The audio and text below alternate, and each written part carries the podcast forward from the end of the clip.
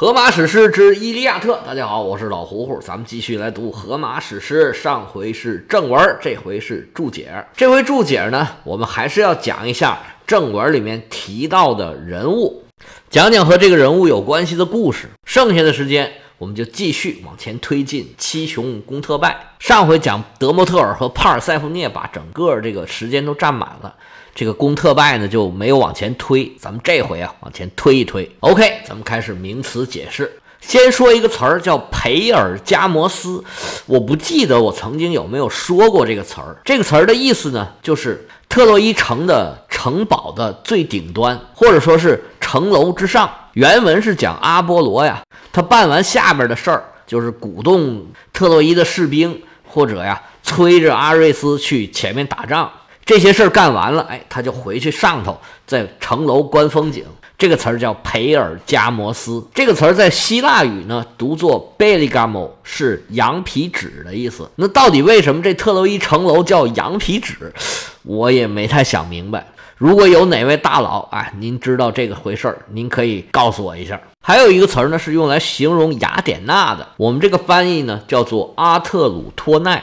这个译音呢，更像是从拉丁语翻译过去的。希腊语里面读作阿德鲁东，拉丁语里面读作阿德鲁多呢，是不是更像这个？这个词儿到底有什么意思呢？不太清楚。有一种说法呢，是形容雅典娜不知疲倦，但是也有的人不接受这个观点。所以我们知道这回事儿就行了，有这么个提法。但是它的具体解释现在还是含混不清的。下面我们就要说人物了。在这个交战的过程中啊，曾经出现宙斯的儿子和宙斯的孙子俩人对战的情况下，结果宙斯的儿子呢，还是因为可能辈儿大一点儿，更厉害一点儿。就把宙斯的孙子当场一枪给解决了，而他自己呢，左腿也是中枪倒地。不过总算留了一条性命，这个儿子可以说是打赢了孙子。我们今天呢，就简单的把这两位他们的来龙去脉、他的故事讲一下。先讲谁呢？肯定是先讲儿子。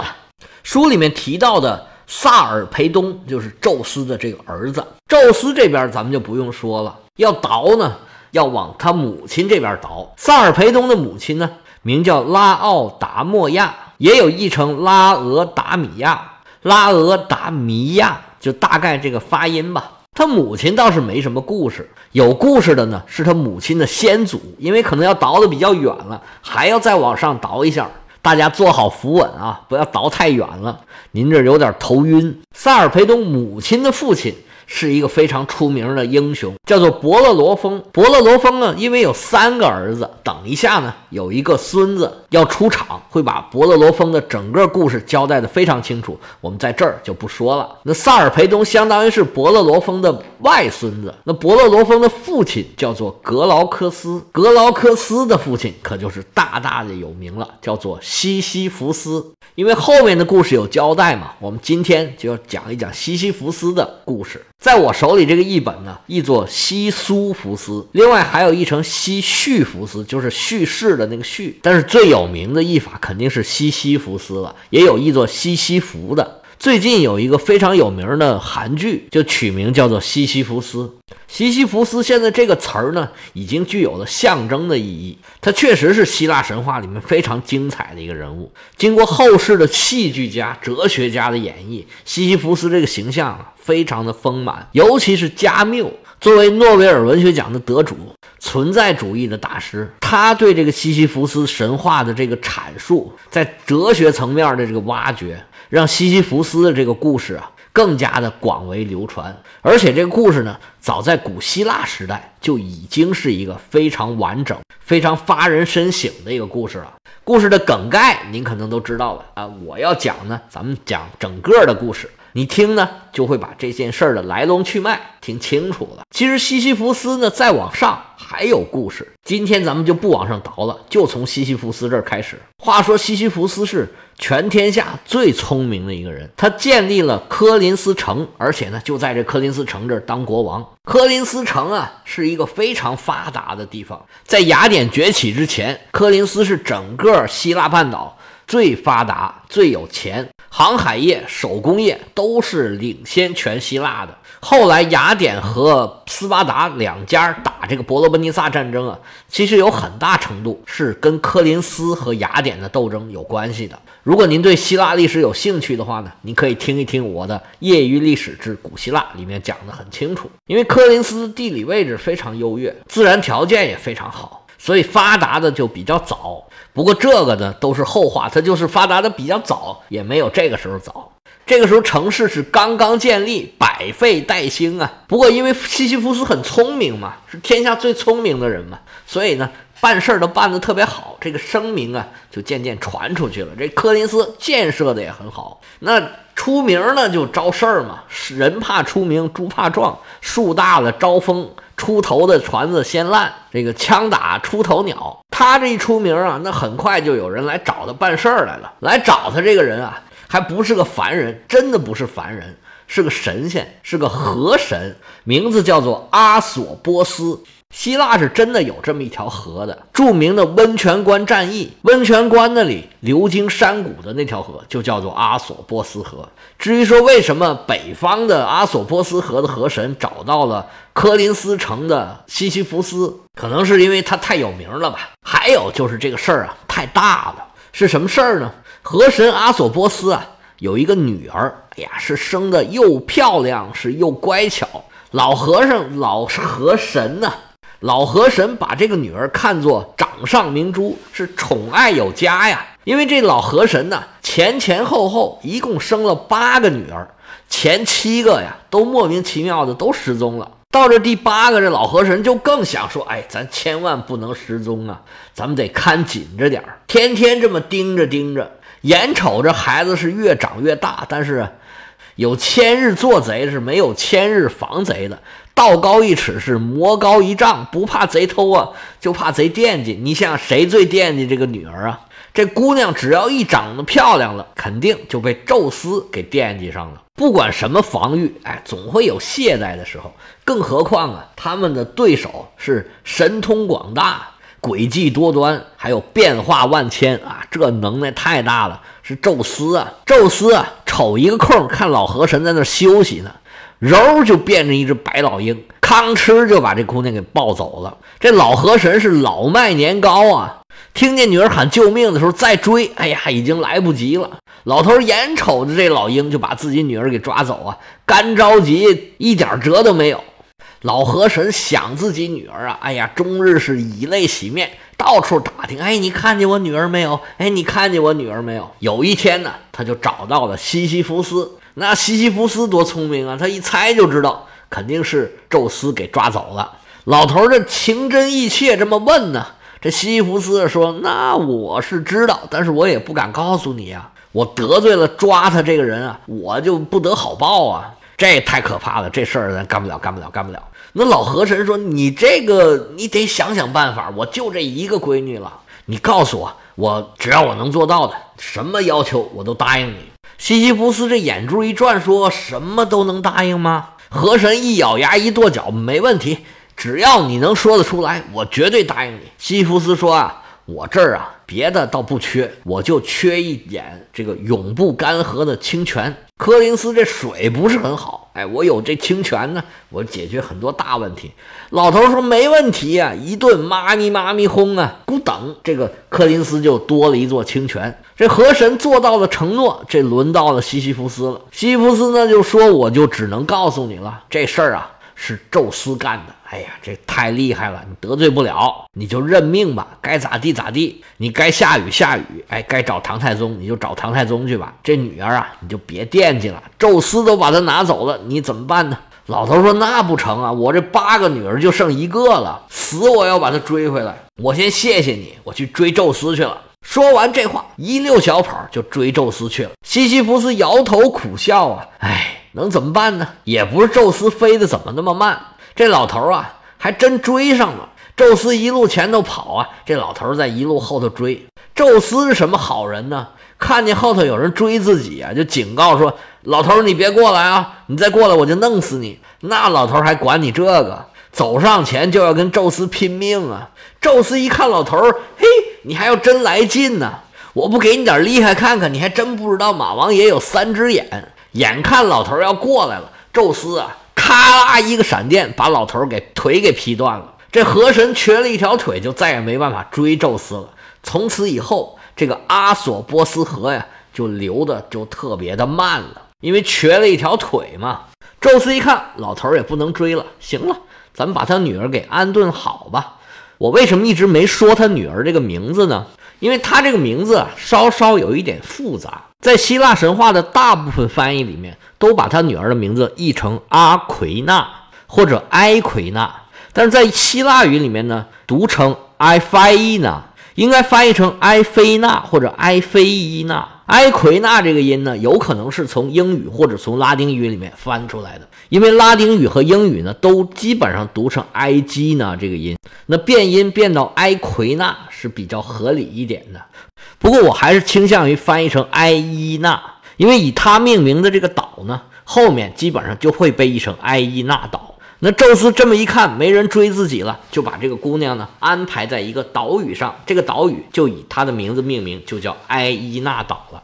埃伊纳岛呢，因为离希腊半岛比较近，尤其离雅典特别近，而岛上自然条件呢也比较适合航海，这个岛啊日后就发展出来比较不错的海军力量，在希腊历史里面。这个埃伊纳岛在雅典崛起的过程中呢，还扮演着比较重要的一个角色，因为它正卡在雅典到海的这个中间儿。雅典要想出去，或者说想要有发展，必须先搞定这个岛。中间也上演了一些故事，不过这个呢，我们是讲神话，听历史呢，请您去我那个业余历史之古希腊，去那儿听。不好意思啊，做了两次广告了，不过都是说到这儿了嘛。埃伊娜住在这个岛上，那宙斯肯定也不能闲着。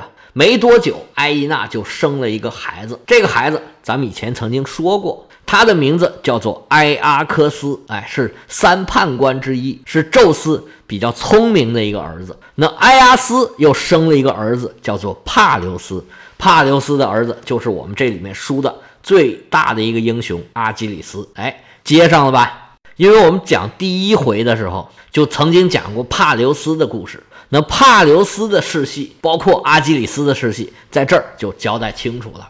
那岛上没有军队怎么办呢？宙斯就把岛上的蚂蚁都变成了军队，然后呢，埃阿克斯、包括帕留斯、包括阿基里斯，都统帅着这支蚂蚁大军。是东挡西杀，南征北战。那这支军队就叫做穆尔弥东人，就是蚂蚁兵、蚂蚁勇士的意思。到现在，英语里面这个 Myrmidons 还有跟班啊，有家仆啊，有这个盲从者这种意思。比如说呢，管这个纳粹党徒叫做 Hitler's Myrmidons，希特勒的跟班啊，盲从希特勒的人。我们前面曾经讲过穆尔弥东这个词儿，在这儿算是说的比较清楚了。埃奎纳或者叫做埃伊纳，我们且放这儿不表。现在还是要再讲西西弗斯。西西弗斯用了一个小信息，就换了一个四季长流的这个泉水，那他不是赚大了吗？但是呢，西西弗斯他这么聪明，他肯定是知道宙斯啊不会跟他善罢甘休的。果然，那宙斯是什么人啊？那心眼小的，你还敢跟我为仇作对？我一定要收拾你啊！宙斯把阿依娜安排好了。就来找西西弗斯的麻烦了。宙斯自己太忙了，说：“哎呀，我不去了，随便叫一个人就把他收拾了。”他叫的是谁呢？是塔纳托斯。这个塔纳托斯呢，是勾魂的，是希腊神话里面的死神。咱们以前讲过，死神和睡神是孪生兄弟。那这塔纳托斯呢，就是正好是干这个活的。宙斯让他呢，把西西弗斯的魂儿给勾过来，就算你完成任务了。塔纳托斯说：“行。”这个工作太容易了，咱们职业的别的不会，咱们就会干这个。于是他就去了。他去找西西弗斯的时候啊，发现西西弗斯在那玩呢。他拿了一副手铐啊，哗楞哗楞哗楞，人那时候没有手铐，应该叫铁链子吧，锁链。合上又给开开，合上又给开开。塔纳托斯就喜欢这玩意儿，一看，哎呀，这入迷，好玩。这啥玩意儿啊，这么有意思？他就问西西弗斯说：“这是干啥的呀？”西西弗斯说：“这是玩具，特别好玩，要不你戴上试试？”这死神呢，还真就听了他的话，着了他的道。死神把俩手一伸出来啊，西西弗斯拿自己的镣铐，咔楞嘎嘣儿就给锁上了。这时候塔纳托斯才算明白过来：“哎，你骗我！”明白了也晚了，那死神都没办法勾魂了。那阴间呢就不再有人进去了，所以大家也都不怕，也都不献祭这个哈迪斯了。哈迪斯就生气了，就去找宙斯说：“你这什么情况啊？是谁呀？把我的死神都给扣在那儿了？”宙斯一看，那这还了得，赶紧派自己的傻儿子战神阿瑞斯，你去赶紧把那个塔纳托斯给我救回来。那这活儿对阿瑞斯来说不算事儿啊。阿瑞斯去了就把事儿给办了。塔纳托斯这回说：“那到我来锁你吧。”拿自己的锁链，咔噔就把。西西弗斯的灵魂给锁走了。西西弗斯临走时候，跟自己的媳妇儿还说：“你呀，这么这么这么这么这么办，等我回来啊。”结果到了冥府，西西弗斯就被压起来了。但是哈迪斯和他的夫人帕尔塞福涅，咱以前讲过的冥后，他等不到献祭，说：“哎，怎么回事？怎么没有人给我给我们烧东西呢？”这时候西西弗斯就说：“呀，哎呀，这个我没回去，这个尸体还没处理好，所以呢。”家里面的人呢就不能献祭，要不这样，你们放我回去三天，我就三天之后我一定回来，我去处理好我的尸首，我就办完手续，我就马上回来，好不好？冥王和冥后啊，就非常的单纯，很厚道，觉得怎么可能有人敢骗我们呢？你要是有什么问题，我回来就弄死你就是了。他们就相信了西西弗斯了，就把西西弗斯给放回去了。他们哪知道西西弗斯多坏呀？这就是西西弗斯自己的阴谋诡计。因为他走之前呢，跟他媳妇儿交代过，说我去的时候啊，你千万不要献祭啊。他们等不到你的祭祀啊，就会把我放回来。那时候啊，咱们就夫妻又团聚了。结果他的妻子呢，就依计而行，果然西西弗斯被放回来了。结果这一回来，西弗斯就再也不回去了，在人间活着多好啊！我大不了也就是个死，你最多也再叫我去死一回。你们那冥府我也去过，死就死呗。于是啊，他就在家住下来了，就好像没这么八宗事儿，每天啊该干嘛干嘛，快乐逍遥，继续当自己的国王。那冥府里边可受不了了，这怎么回事啊？骗我们一次又骗我们一次，这再骗我们一次！冥王是左等左不来，右等右不来，只能再次派死神去把他的灵魂给抓回来。这回这西西弗斯可就跑不了喽。回到冥府以后，西西弗斯被罚呀，最惨的一个劳动干嘛呢？就是跟我们一样上班他的工作就是每天把石头推到山上去，推到山顶上之后呢，那石头就自己又滚下来，然后呢又重新再把它推上去，推上去再滚下来，滚下来再继续推。每天就这么周而复始，干着单调、重复，而且呢毫无意义的一项工作。这个神话，哎呀，你听着就这么高级。从有这个神话开始，就有无数人解读过。那么我就把加缪说的一段话放在今天的最后面，大家体会体会吧。下面我就开始念了：西西弗斯无声的全部快乐，就在于他的命运是属于他的，他的岩石是他的事情。同样。当荒谬的人深思他的痛苦时，他就使一切偶像哑然失声。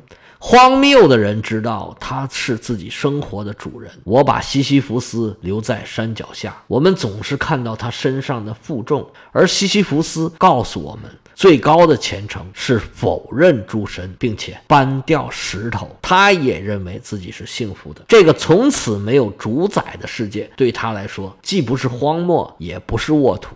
这块巨石上的每一颗粒，这黑黝黝的高山上的。